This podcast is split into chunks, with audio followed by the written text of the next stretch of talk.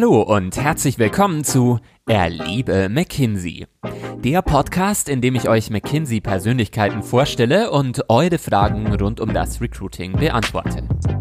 Mein Name ist Philipp und ich suche nach spannenden Geschichten in der Firma, um sie euch zu erzählen. Heute habe ich Laura und Sven als Gäste. Laura ist Beraterin aus dem Stuttgarter Büro und engagiert sich außerdem aktiv im Recruiting. Sven hat bereits ein Praktikum bei McKinsey absolviert und startet bald als Berater, nachdem er im Bewerbungsverfahren für den Festeinstieg überzeugt hat. Zusammen werden die beiden heute eine Fallstudie lösen, um euch einen exklusiven Einblick zu ermöglichen, wie unsere Auswahltage ablaufen.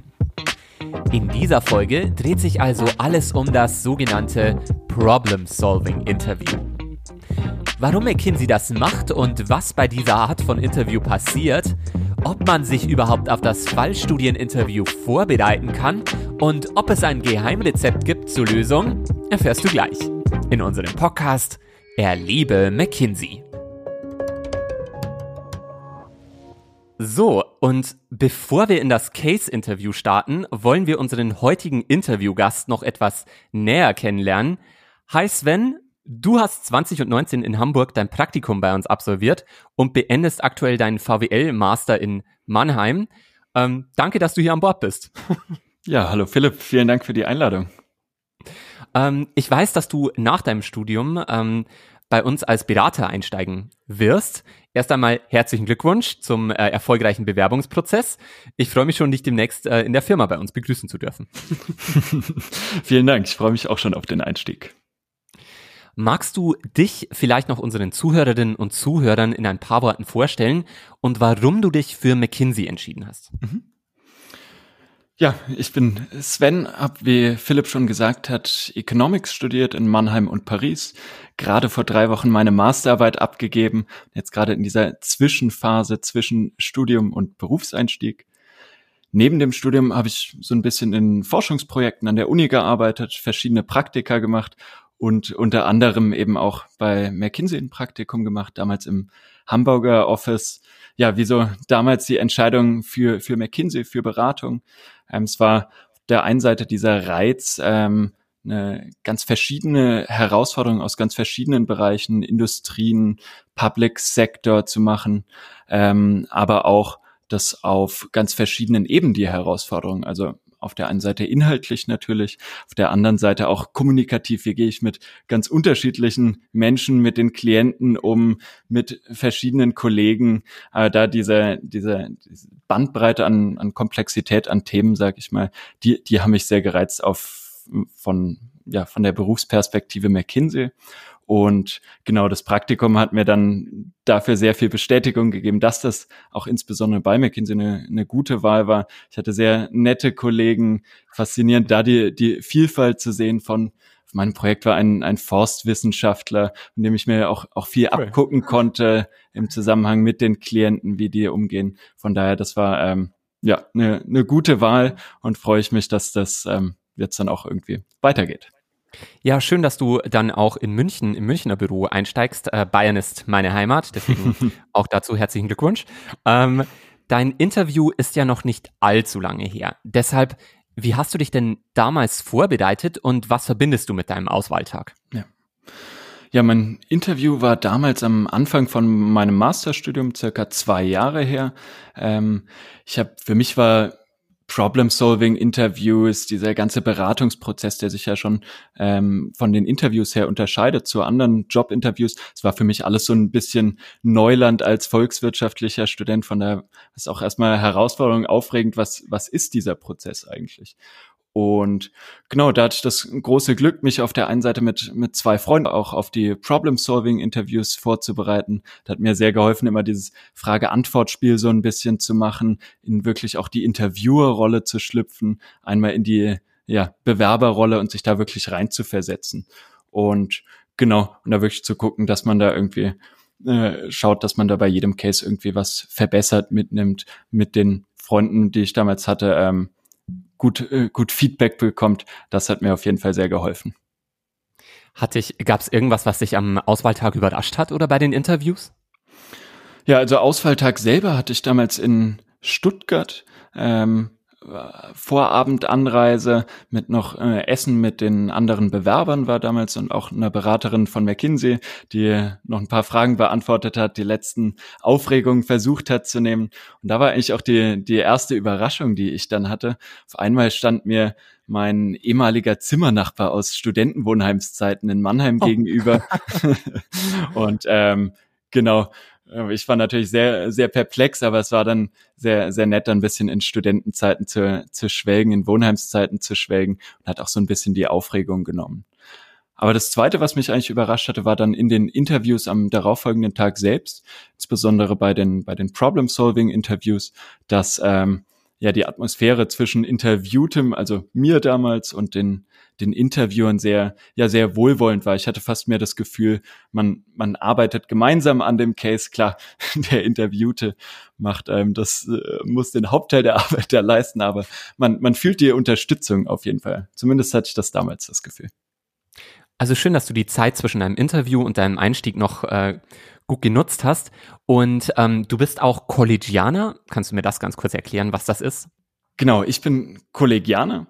Ähm, das McKinsey College, ähm, darunter fasst sich wahrscheinlich die ganzen Angebote, die McKinsey für ehemalige Praktikanten anbietet, um mit denen in Kontakt zu bleiben, weiter in Austausch zu bleiben, zusammen. Einerseits sind es irgendwie Workshops, klar, die jetzt viel digital stattfinden. Mhm. Ich hatte damals aber auch schon das Glück, auf, auf einen Workshop mit nach Hamburg zu fahren. Es sind dann ganz unterschiedliche Themen in diesen Workshops über ja verschiedene Infos zu verschiedenen Industrien, aber auch irgendwie Personal Growth, Thema Leadership. Und das Coole mhm. daran für mich war, einfach nochmal Praktikanten aus der damaligen McKinsey-Zeit auch wieder zu treffen, gemeinsam Zeit zu verbringen. Äh, dieses, dieses Element habe ich da im College sehr, sehr viel erlebt und hat mir sehr gut gefallen.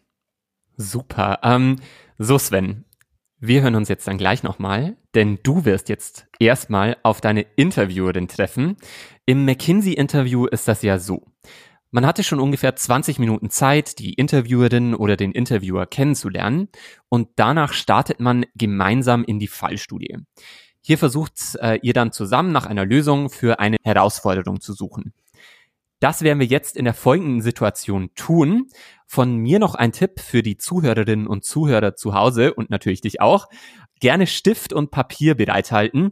Die Fallstudie kann man nämlich auch von zu Hause aus mitlösen. So Sven, noch eine letzte Frage an dich. Wie fühlst du dich? Hast du noch einen Trick oder eine Technik parat, die du vorhast anzuwenden? ja, ich glaube, die wie, wie fühle ich mich, ist leicht beantwortet. Es ist immer diese leichte Nervosität, bevor man ja diese noch unbekannte Aufgabe gestellt bekommt. Aber es ist natürlich dann auch irgendwie diese, diese Herausforderung anzunehmen, dann ein bisschen ruhig zu bleiben. Und das ist eigentlich auch immer das, was, was ich mir vornehme, was vielleicht auch der Tipp für andere ist, da versuchen, bisschen ruhig zu bleiben und ja, darauf zu hoffen, dass die Interviewerin ähm, nett ist. Da freue ich mich, glaube ich, drauf, die Laura auch noch kennenzulernen und ähm, dann da in das Interview zu gehen.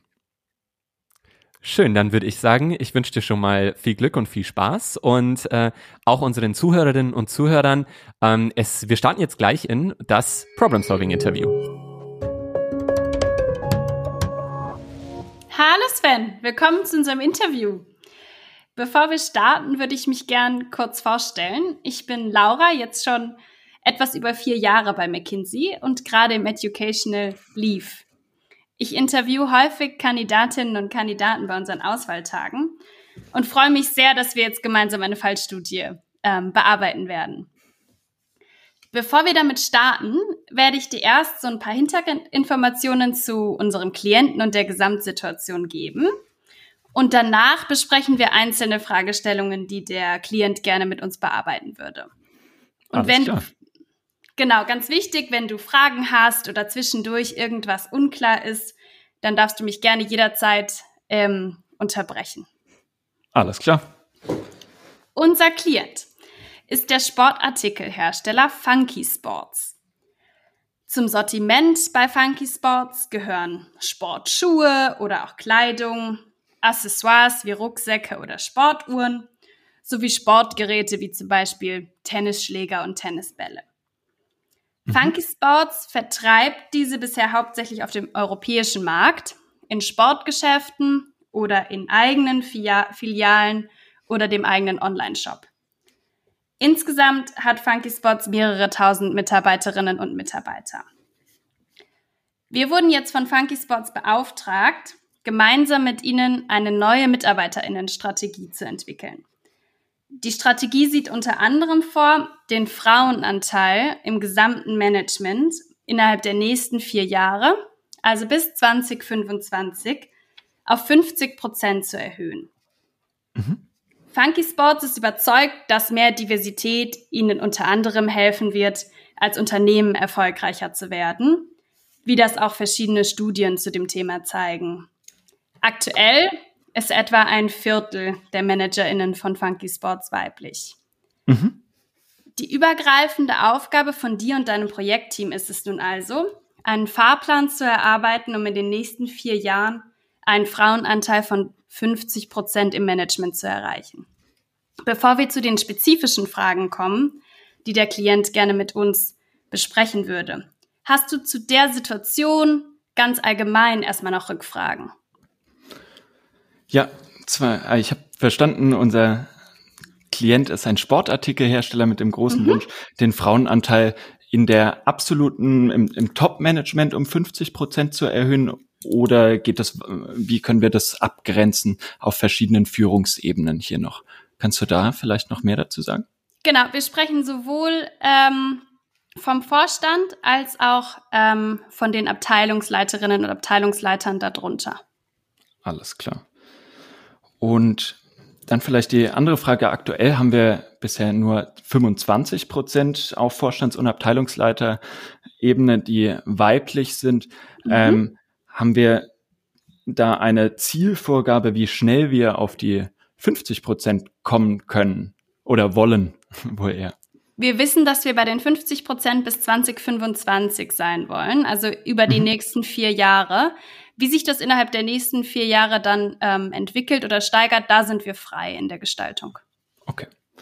Und letzte Frage, vielleicht bevor wir in den Case starten können, ähm, sind da andere ja, ich kann mir vorstellen, das ist nicht so einfach, schnell da die, die Anzahl drastisch zu erhöhen. Über welche mhm. Größenordnung reden wir denn hier? Wie viele ja, Managementpositionen haben wir insgesamt?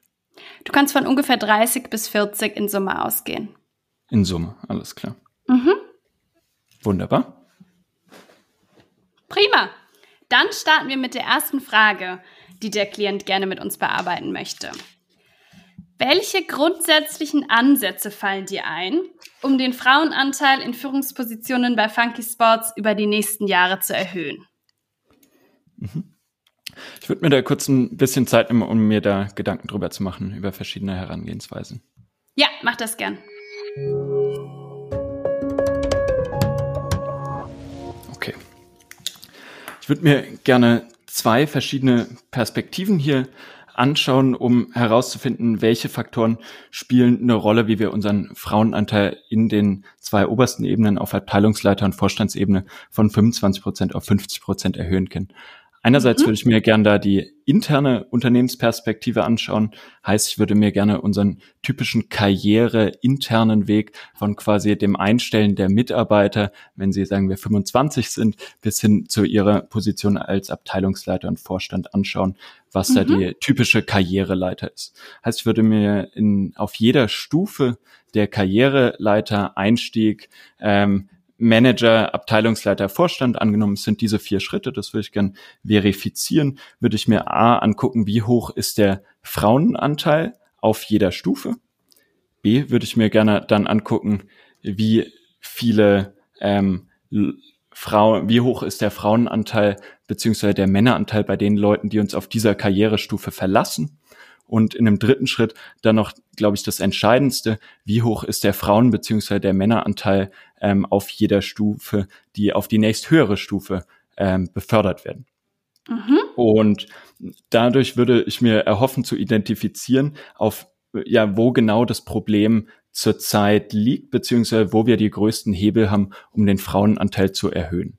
Ähm, insgesamt auf einer ja, genau, das ist die interne Perspektive. Auf der externen Perspektive, die ich mir im nächsten Schritt gerne noch anschauen würde, würde ich gucken, okay, was machen New Hires? Also ich stelle mir vor, nicht alle Vorstände beziehungsweise Abteilungsleiter kommen aus diesem internen Karriereprozess. Das heißt, ich würde mir gerne noch anschauen, welche was für eine Zusammensetzung haben diese externen Hires, welcher Prozentzahl ist hier männlich, weiblich.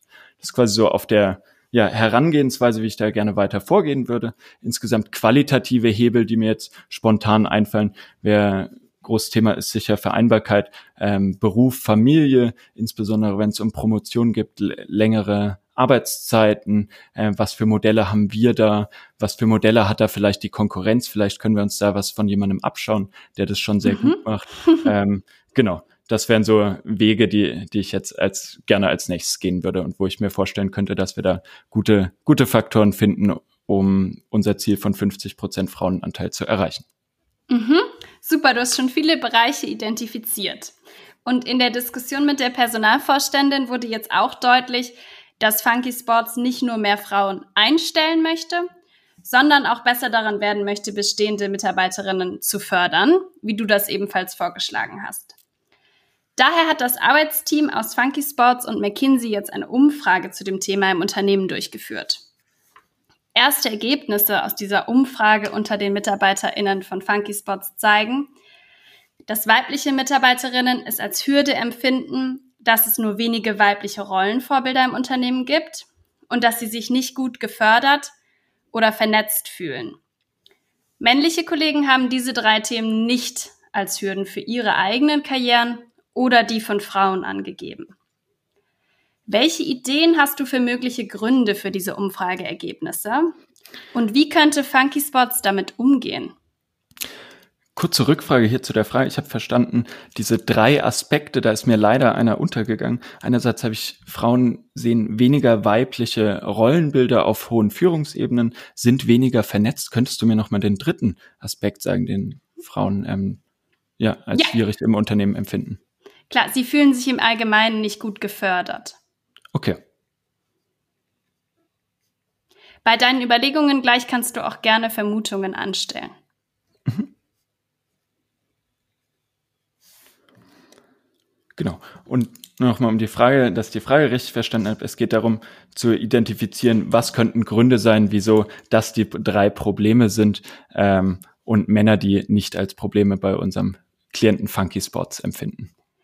Genau, und vor allem auch, wie könnte Funky Spots dann damit umgehen? Okay.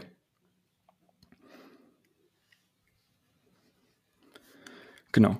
Ich würde hier entlang dieser drei äh, identifizierten Probleme vorgehen. Das erste weibliche Rollenbilder, äh, das auf insbesondere Frauen auf unteren Ebenen zu wenig weibliche Rollenbilder in Führungsebenen, sag ich mal, vorgelebt bekommen eine Maßnahme, um, um das aktiv entgegenzuwirken, wäre natürlich einerseits mehr mehr Frauen in Führungspositionen zu bringen, wie ja unser Ziel ist, aber die Frauen, die schon da sind, aktiv zu promoten, mhm. äh, aktuelle Talks zu machen, Fragen mhm. zu beantworten, wie war ihr Karriereweg, wie haben sie es geschafft, von den Erfahrungen zu lernen und diesen, diesen Karriereweg, der ja auch zu 25 Prozent bei unserem Klienten schon gegangen wurde, greifbarer für alle Mitarbeiterinnen zu machen. Mhm. Ähm, in dem Zuge daran anklingt, war ja das, der zweite Aspekt Netzwerken. Das geht, denke ich, ein bisschen einher. Da würde ich institutionelle Rahmen schaffen, um Netzwerken insbesondere für Frauen auch zu ermöglichen. Äh, ähm, äh, sei es in Coffee Corners sie zu, zusammenzubringen, da auch durchaus auch mit Männern vielleicht zusammenzubringen, da die äh, Durchmischung zu erhöhen. Bei denen scheint es ja äh, besser zu funktionieren, beziehungsweise die nehmen das nicht so als Problem wahr in dem Unternehmen ähm, und dann institutionelle Rahmen zum Netzwerken zu schaffen, vielleicht Frauen äh, speziellen Buddy an die Seite zu stellen, der dir in zukünftigen Karriereschritten begleitet. Ähm, mhm. Und damit würde ich mir auch erhoffen, dass der, der dritte Kritikpunkt allgemein nicht gut gefördert, ähm, dass der auch so ein bisschen angegriffen wird. Ich hatte jetzt vor allem bisher auf quasi Support für Frauen geguckt. Ähm, auf der anderen Seite würde ich mir jetzt noch ähm, auf der auf der internen Seite angucken, wie sieht unser Recruiting-Prozess, unsere unsere Beförderungsprozesse aus und hier mhm. aktiv auch entgegenwirken, Maßnahmen, Schulung, dass kein eventueller ja, unterbewusster Bias äh, für, für Gender besteht, dass man da die, die Personaler gut schult, bei der Auswahl das ähm, explizit auf den Schirm hebt und dass wir da noch an verschiedene Hebel suchen. Und da würde ich mir vielleicht im nächsten Schritt gerne ähm, ja, den, den Beförderungsprozess insgesamt anschauen und da noch genauer identifizieren, was da vielleicht Hebel sein könnten. Insbesondere vielleicht auch mit einem Blick nochmal auf, auf Wettbewerber, auf andere Unternehmen, Vorreiter, die das schon gut machen. Was haben die mhm. noch für Initiativen, noch für andere Ideen, die mir jetzt auf die Schnelle nicht kamen? Mhm.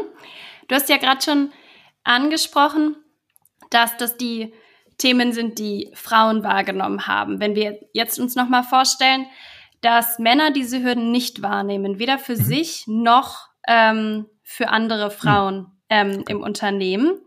Was könnten wir daraus noch schließen? Hm. Ja, es wäre insgesamt spannend äh, wissen, wie, wie hoch wie, oder wie groß die Durchmischung unserer, unserer Teams ist von den Geschlechtern. Ich könnte mir vorstellen, dass intern in dem Unternehmen ja einzelne Abteilungen eher männerlastiger, eher frauenlastiger sind dass dann daher diese, diese fehlende Akten oder dieses fehlendes Bewusstsein für die Problematik bei Männern ähm, gegenüber Frauen ähm, zustande kommt. Und da wäre es vielleicht spannend, ein Hauptziel von unserem Klienten war ja nicht nur diese Erhöhung von 25 auf 50 Prozent, dieses quantitative Ziel, sondern insgesamt die Förderung von Diversität, mhm. Inklusion in dem Unternehmen, dass wir das in den einzelnen Teams noch, noch stärken können. Mhm. Ja. Genau, und da danke. weiter ausbauen können, daran arbeiten können. Ja. Ja, danke für die vielen Ideen. Das Arbeitsteam geht jetzt mit den ganzen Ideen in die Diskussion mit der Personalvorständin. Und bei diesem Meeting möchte die Vorständin mit dir jetzt auch dazu sprechen, dass sie mehr Frauen einstellen möchte. Mhm. Funky Sports plant im nächsten Jahr mit 240 Neueinstellungen auf Einstiegspositionen und möchte hier einen Frauenanteil von 50 Prozent erzielen. Mhm. Die Vorständin möchte nun wissen, um wie viele Prozentpunkte muss sich der Anteil der Frauen in den Gesamtbewerbungen steigern, um dieses Ziel zu erreichen. Üblicherweise würde ich dir an der Stelle jetzt eine Grafik mit ein paar Zahlen zeigen, ähm, aber da wir uns nur hören, nenne ich dir die Zahlen jetzt ohne Grafik. Und mhm. wenn du irgendwas davon nicht verstehst, dann sagst du einfach Bescheid. Mm, Im ja. letzten Jahr hat Funky Spots 150 neue MitarbeiterInnen auf Einstiegspositionen eingestellt. Davon waren 30 weiblich. Mhm. Der Bewerbungsprozess hat vier Schritte. Sobald im ersten Schritt eine Bewerbung eingereicht wird, entscheidet dann im zweiten Schritt die Personalabteilung, ob die Bewerberin oder der Bewerber zum Interview eingeladen werden.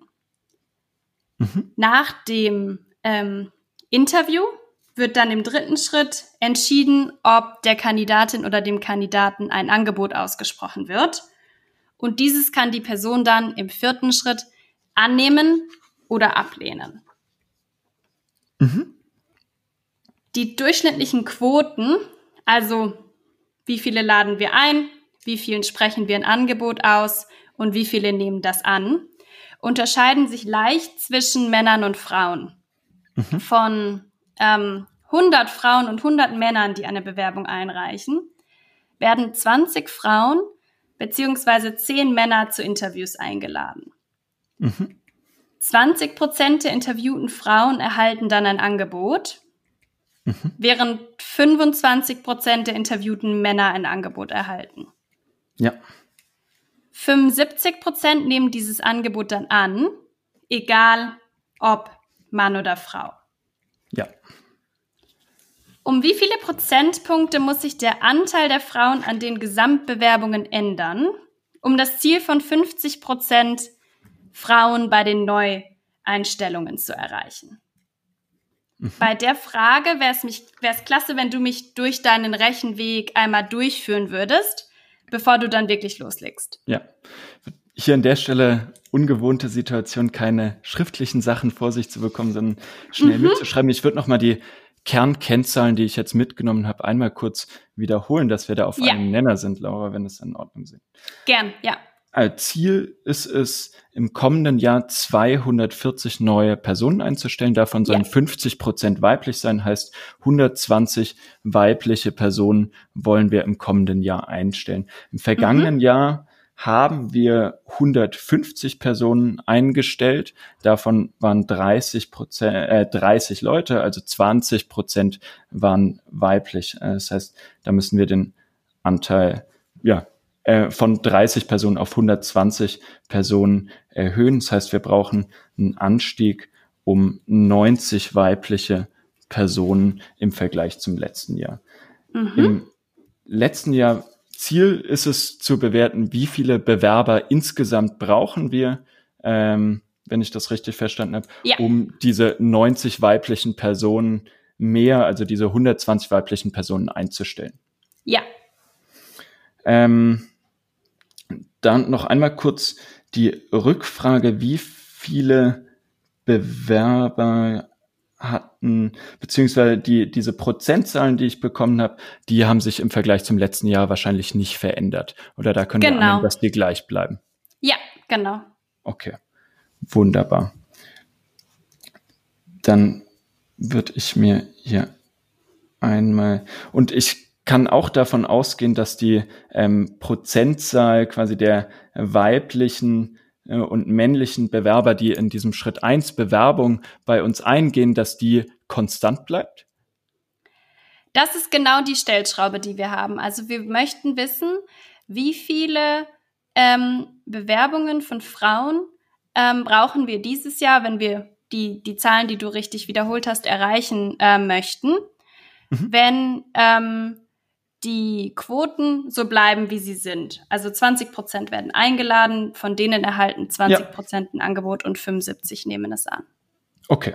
Das heißt, wir wollen uns nicht auf die Gesamtzahl der Bewerber und noch den, den nächsten Schritt noch mitmachen, wie viele äh, müssen dann davon Frauen sein, sondern wir konzentrieren uns in dem Fall nur auf die Frauen in unserem Rechenbeispiel und ähm, wir, wir starten auf hm. jeden Fall mal mit den Frauen. Wir würden uns dann auch angucken, wie sehr muss sich die, ähm, der Anteil insgesamt erhöhen. Aber wir können okay. gerne erstmal mit den Frauen starten.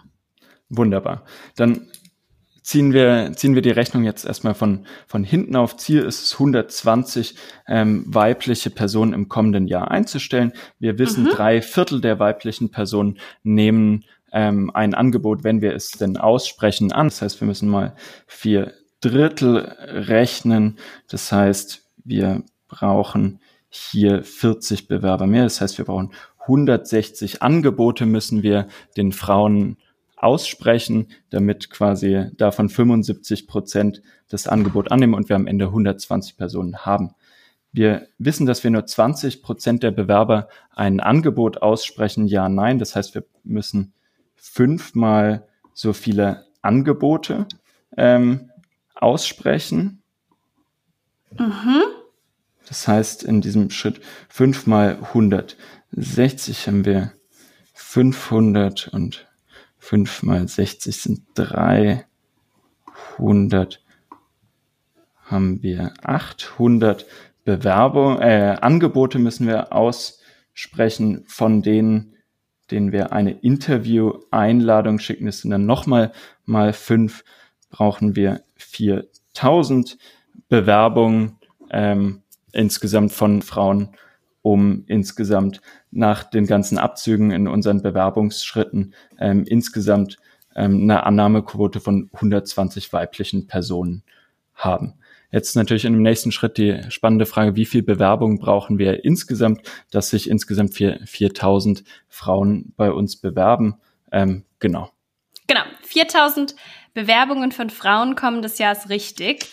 Die, ähm, was du jetzt gerade gesagt hast, stimmt. Das Ziel, was wir ja überlegen wollen, ist, um wie viele Prozentpunkte muss sich ähm, der Anteil von Bewerbungen von Frauen steigern, damit wir dieses Ziel erreichen. Das heißt, wir können das machen, so wie du es jetzt gerade gesagt hast, dass wir uns erstmal fürs ähm, kommende Jahr anschauen, wie viele Bewerbungen wir dann insgesamt bräuchten, beziehungsweise wie viele Bewerbungen wir von Männern zusätzlich bräuchten. Mhm. ist noch, du sprachst noch mal die männlichen Bewerber an. Das, genau. Da stehe ich so ein bisschen auf dem Schlauch, habe ich das Gefühl. Kannst du mir noch mal die, die Frage da an die Hand geben? Ähm, was mit den männlichen Bewerbern oder insgesamt die Gesamtfrage noch mal wiederholen, dass ich auch verstehe, was mit den männlichen Bewerbern hier noch auf sich hat. Ja, klar, gern. Also die Personalvorständin würde gerne einmal wissen, um wie viele Prozentpunkte muss sich der Anteil der Frauen an den Gesamtbewerbungen ändern, mm. Um das Ziel von 50 Prozent Neueinstellungen zu erreichen. Okay. Und deswegen würde ich jetzt wahrscheinlich vorschlagen, dass wir auch einmal beim nächsten Jahr noch bleiben und einmal berechnen, was ist denn da der Anteil von Frauen an den Gesamtbewerbungen? Du hast schon richtig gesagt, dass es 4000 ähm, Bewerbungen von weiblichen Kandidatinnen braucht. Was, wie hoch ist dann da der Anteil? Genau, jetzt verstehe ich auch die ganze Zeit meinen Denkfehler. Ich war die ganze Zeit absolut unterwegs, wie viele, wie viele Bewerber ja. brauchen wir. Aber es geht eben um den äh, Anteil der, der weiblichen Bewerber an der Gesamtbewerberzahl. Ähm, mhm. Genau, wir wollen 50 Prozent weiblich rekrutieren. Die Seite haben wir uns schon angeschaut. Ähm, für die 120 weiblichen Personen brauchen wir 4000 Bewerbungen. Jetzt würde ich mir noch angucken, wie viele männliche Bewerbungen wir brauchen, um ebenfalls 120 Personen zu rekrutieren. Das mhm. ist hier an der einen Stelle, es sind auch die 120, die 160 Angebote, die wir aussprechen müssen. Mal vier sind 400, 640 Intervieweinladungen, das mal sechs, äh, mal zehn sind 6400 männliche Bewerber, die wir einladen müssen, mhm. äh, Bewerbungen, die wir bekommen müssen, um hier auf ähm, 120 ja, Annahmen durch, durch männliche Kandidaten zu kommen. Das heißt, der Anteil der weiblichen Bewerbungen, wir brauchen insgesamt um genau dieses Geschlechterverhältnis in unseren 240 Neupositionen zu bekommen, brauchen wir insgesamt 10.400 Bewerbungen. Ähm, genau, da, wenn es okay ist, würde ich das runden und sagen, wir brauchen 40 Prozent ja. ähm, weibliche Bewerber, damit wir am Ende unseres Recruiting-Prozesses 50 Prozent weibliche Einstellungen haben. Dann ja, mir das ist ähm, richtig. Wunderbar. Dann genau, im vergangenen Jahr hatten wir 20 Prozent weibliche äh, ähm, Einstellungen. Ähm, wollen wir uns da in dem nächsten Schritt noch anschauen, wie, um wie viel Prozent wir die weiblichen Bewerberquoten erhöhen müssen? Also wie, wie das, okay. Genau, ja. Genau. Hier hatten wir 150 neue Einstellungen mit dem gleichen Verhältnis ähm, wie bisher. Davon waren 30 weiblich. Das heißt, wir hatten im vergangenen Jahr, das ist 30 ähm, mal mal 5 von den 20 Prozent nochmal mal 550 dann mal fünf. Gehe wieder äh, sukzessive unsere, unsere vier Schritte im Bewerbungsprozess gerade durch, um wieder hochzuschlagen, wie viele weibliche Bewerber wir im vergangenen Jahr hatten. Das sollte dann genau die gleiche Ratio sein. Also diese 120 zu 4000 haben wir in diesem Jahr. Wir können das auch einfach, letztes Jahr hatten wir 30, das heißt geteilt durch vier. Das heißt, wir können das auch einfach so hochrechnen, dass im gleichen Verhältnis ähm, das heißt, wir hatten letztes Jahr 1000 weibliche Bewerber. Genau, jetzt hast du mich, genau. glaube ich, also 1000 stimmt. Kannst du ja. noch mal einmal zusammenfassen, wie du da drauf gekommen bist für mich? Genau, ich habe gerade realisiert, dass hier einen kleinen Shortcut in der Rechnung gibt, dass ich nicht nochmal diesen ganzen Berechnungsweg durchgehen muss, sondern dass unser Verhältnis von Bewerbungsanzahl zu Personen, die wir einstellen wollen, unter äh, das gleiche insgesamt entlang der vier Stufen ist im letzten Jahr wie in diesem Jahr. In mhm. diesem Jahr ist es 120 zu 4000. Äh, in diesem Jahr ist es 120 zu 4000. Wir haben im vergangenen Jahr nur ein Viertel der, Bewer äh, der, der Zusagen für Frauen gehabt. Das heißt, die Bewerberanzahl viertelt sich auch genau. Das heißt, wir haben hier 1000. Das Gleiche können wir ähm, bei den Männern, die Männeranzahl ist in diesem und im vergangenen Jahr gleich geblieben. Da mhm. haben wir mhm. jeweils 120 männliche Personen rekrutiert. Das heißt, auch da brauchen wir wieder 6400 700 Bewerbungen. Insgesamt sind es 7400 Bewerbungen, von denen 1000 weiblich sein soll. Das heißt, es ist eins von sieben durch 75. Du darfst auch hier gerne wieder ähm, runden, wenn du möchtest. Runden? Okay. Ja. Das sind dann ungefähr, ja, ungefähr 15 Prozent Frauenanteil, mhm, die ja. wir in den Bewerbungen brauchen, also ein bisschen weniger, 14 Prozent ähm, äh, Frauenanteil, den wir in den Bewerbungen hatten.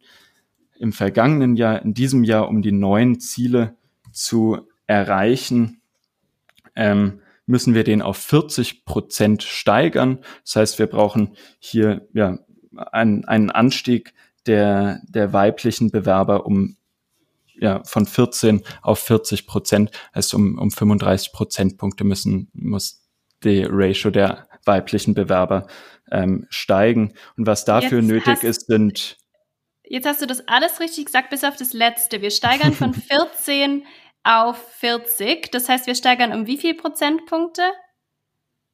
Um 36 äh, Prozentpunkte in der Skala, aber worauf ich genau gerade nochmal hinaus will, danke, dass du das auch nochmal sagst, das ist dann letztendlich eine Ver-6,5-fachung der weiblichen Bewerberzahlen, die wir brauchen, nämlich wir äh, eine Vervierfachung der weiblichen Bewerberzahlen ähm, insgesamt. Genau, es sind, ja. es sind 26 ähm, Prozentpunkte, nicht 36, aber genau. Das ah, heißt, wir wollen um, gar ja. kein Problem, wir wollen auf, um 26 Prozentpunkte steigern. Sehr schön. Jetzt hatte ich dich aber unterbrochen, weil du gerade schon angefangen hattest mit, ähm, was das denn jetzt heißt.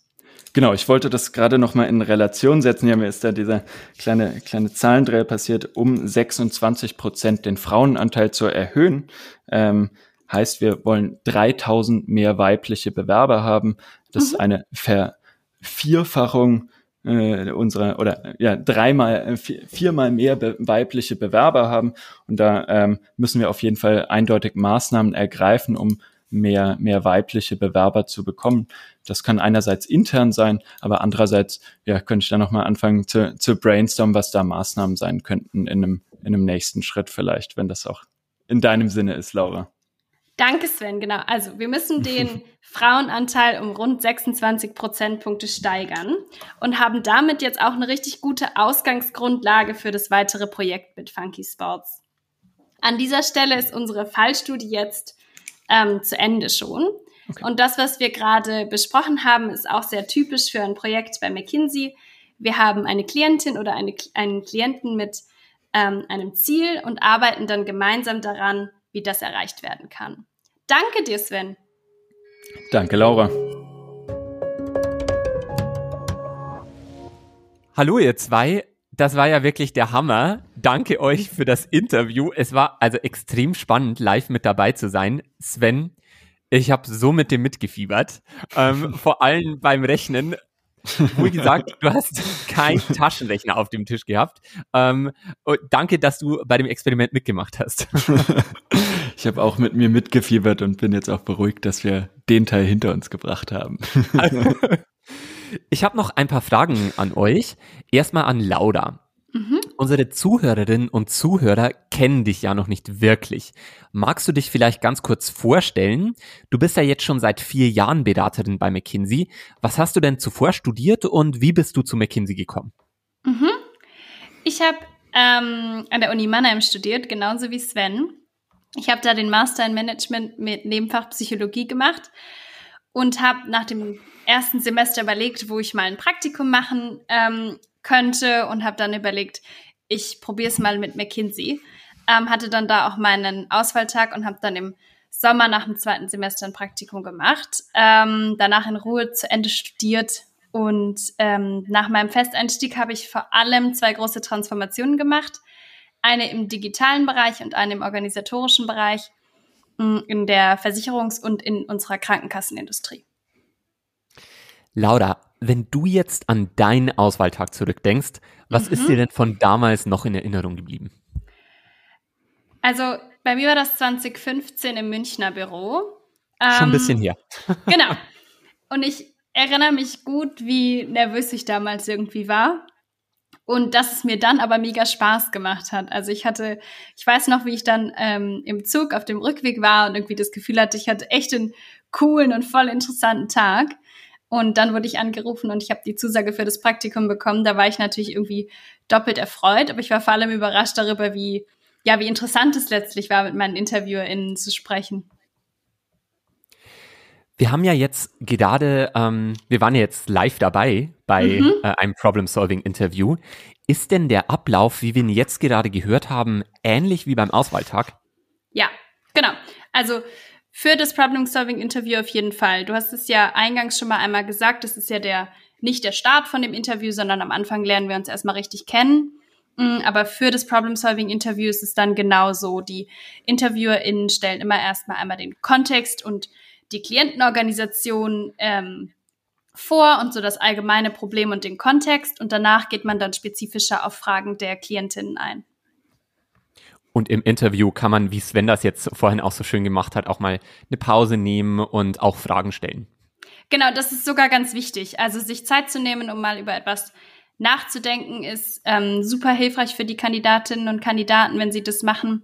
Und Rückfragen stellen ist auch wichtig. Also genauso wie Sven, so lange nachfragen, bis man wirklich verstanden hat, was die Interviewerin oder der Interviewer von einem wollen. Ja.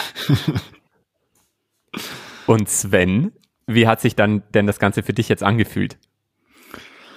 Ja, ich, mir geht es immer so, am Anfang bin ich natürlich sehr nervös, insbesondere bevor es losgeht. Und dann, so, sobald man immer mehr die, diese Case, diese Problem-Solving-Situation geschildert bekommt, ähm, tauche ich da sehr tief in dieses Problem ein, versuche mich da irgendwie einzudenken in den Klienten, in das Problem. Und dann ist, ist diese Nervosität nicht mehr da, sondern dann ist mehr so diese inhaltliche Arbeit, diese Interaktion mit der Interviewerin, mit der Laura in dem Fall, die dann im Vordergrund steht. Und das macht dann auch ja ein bisschen Spaß, wenn man so ein bisschen auf dem auf dem falschen Fuß steht, äh, nicht so ganz weiß, wo es in der Rechnung hingeht, wie es mir vorhin so ging, dann kommt diese Nervosität natürlich etwas zurück, aber insgesamt ähm, war das war das jetzt ging das von der Nervosität her und ähm, genau. Laura, lass mich, die Zuhörerinnen und Zuhörer und Sven doch ganz kurz wissen, ob man sich auf so etwas wie die Fallstudie, das Problem-Solving-Interview vorbereiten kann. Und wenn ja, wie? Also man kann auf jeden Fall ähm, sich mal bei uns auf der Homepage schlau machen und da haben wir, glaube ich, auch ein Beispiel ähm, Fallstudie, die kann man sich mal angucken. Und dann, das hatte Sven ja am Anfang auch beschrieben, wie er sich vorbereitet hat. Ich hatte das damals bei mir auch so gemacht. Ich habe einfach mit einer Kommilitonin oder einem Kommilitonen aus dem Studium das mal geübt. Da hat man dann auch beide Situationen. Also mhm. man wird mal interviewt und man interviewt auch mal. Aber ganz grundsätzlich gilt, glaube ich, ähm, einfach ganz viel Neugier und Motivation an dem Tag mitbringen, sich, sich das Problem, äh, was dann da besprochen wird, anzugucken und dann gar nicht unbedingt äh, nur die Vor das gar nicht unbedingt nur die Vorbereitung zählt. So wie Sven das heute gemacht hat. Genau. so, ähm, Laura, mhm. ähm, wie du weißt, haben wir bei McKinsey eine starke Feedback-Kultur und das interessiert uns jetzt natürlich alle brennend. Hast du denn Feedback für Sven? Und generell gibt es sowas wie eine Musterlösung für diesen Case? Ja, also damit würde ich auf jeden Fall mal starten. Es gibt nicht die eine Musterlösung und das ist auch immer bei allen ähm, Fallstudien so. Es gibt immer viele verschiedene gute Ideen und mögliche Lösungen, wie man zum, zum Ziel kommen kann und der Klientin oder dem Klienten helfen kann. Mhm. Jetzt auf das Interview mit Sven zu sprechen kommend, also bei der ersten Aufgabe, Sven, hast du ja schon viele Ideen genannt. Was wir da vielleicht typischerweise noch gerne hören, so ein bisschen konkreter zu den externen Einstellungen, wäre jetzt zum Beispiel, wie genau kriegen wir denn jetzt ähm, den Quereinstieg von Frauen aus anderen Unternehmen besser hin? Also wie gestalten wir das attraktiv, dass die in unserem Management anfangen möchten? Mhm. Bei der zweiten Aufgabe fand ich deine Ideen ähm, cool. Eine weitere könnte zum Beispiel noch sein, dass man eine Initiative ins Leben ruft, die sich ähm, mit dem Kulturwandel hin zu einer inklusiveren Unternehmenskultur ähm, beschäftigt, als, als einen weiteren Vorschlag. Und bei der Rechnung hast du mich gut durchgeführt und ich glaube, da auch nochmal ganz wichtig zu sagen, es war gut, dass du auf jeden Fall so lange nachgefragt hast, bis, ähm, bis, bis klar war, was ähm, die Klientin an der Stelle wissen will. Und schön, dass du auch direkt im Anschluss gerne weiter diskutieren und weiter überlegen wolltest. Danke für das Feedback, Laura. Gern. Sven, magst du dich vielleicht hier noch kurz zu äußern? ja, ich fand auch erstmal vielleicht eine bisschen ja, be besondere Case-Situation, sehr aktuelles gesellschaftliches Thema ja auch. Von daher fand ich den Case sehr, sehr spannend. Das hat mir gut gefallen, mir darüber irgendwie Gedanken zu machen, wie, wie kann man da rangehen. Die ersten zwei Fragen eher ja qualitativ von Struktur. Da gibt's sicher noch viel, viele, viele andere Ideen, die man irgendwie entwickeln kann, die auch Laura ja gerade genannt hat. Genau beim Case, äh, bei dem, bei dem Rechenteil hatte ich am Anfang so ein bisschen das Gefühl, ich habe nicht so ganz verstanden, was jetzt die, die genaue Zielfunktion vom Ausrechnen ist. Und da bin ich Gott sei Dank einigermaßen ruhig dann geblieben, habe immer noch mal nachgefragt und nachgefragt, bis ich es dann verstanden hatte. Aber genau, das passiert leider manchmal. Ja, ihr zwei. Das ist eine ganz besondere Folge und ein ganz neues Format, das wir jetzt hier ausprobiert haben. Ich weiß, dass es ganz schön viel Mut gebraucht hat, hier mitzumachen. Deswegen äh, an alle Zuhörer nochmal, wir haben hier nichts geskriptet. Also Sven kannte den Case vorher nicht. Deswegen möchte ich mich nochmal ganz herzlich bei euch beiden bedanken. Das hilft sicher vielen Kandidatinnen und Kandidaten. Und Sven, da du auf dem heißen Stuhl gesessen bist, möchte ich dir jetzt noch die Möglichkeit des äh, letzten Worts äh, geben. Was möchtest du denn unseren Zuhörerinnen und Zuhörern zum Problem-Solving-Interview noch mitgeben? Ich glaube, wie man gerade auch bei mir im Interview gemerkt hat, der wichtigste Punkt für mich ist es, Ruhe zu bewahren.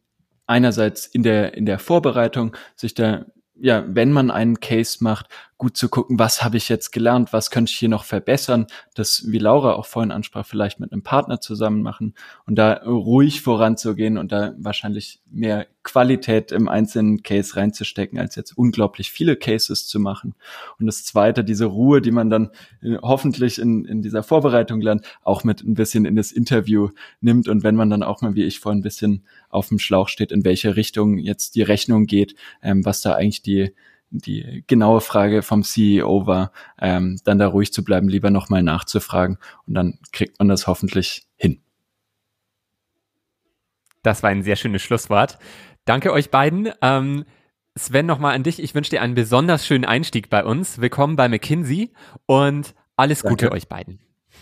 Dankeschön. Danke, Philipp.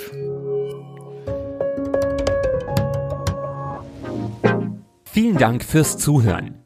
Und wenn du noch mehr über McKinsey erfahren möchtest, dann schau doch auf unserem Instagram-Kanal Erlebe McKinsey vorbei. Oder besuche direkt unsere Karriereseite karriere.mckinsey.de. Alle weiteren Folgen und noch viel mehr rund um den Podcast findest du auf podcast.mckinsey.de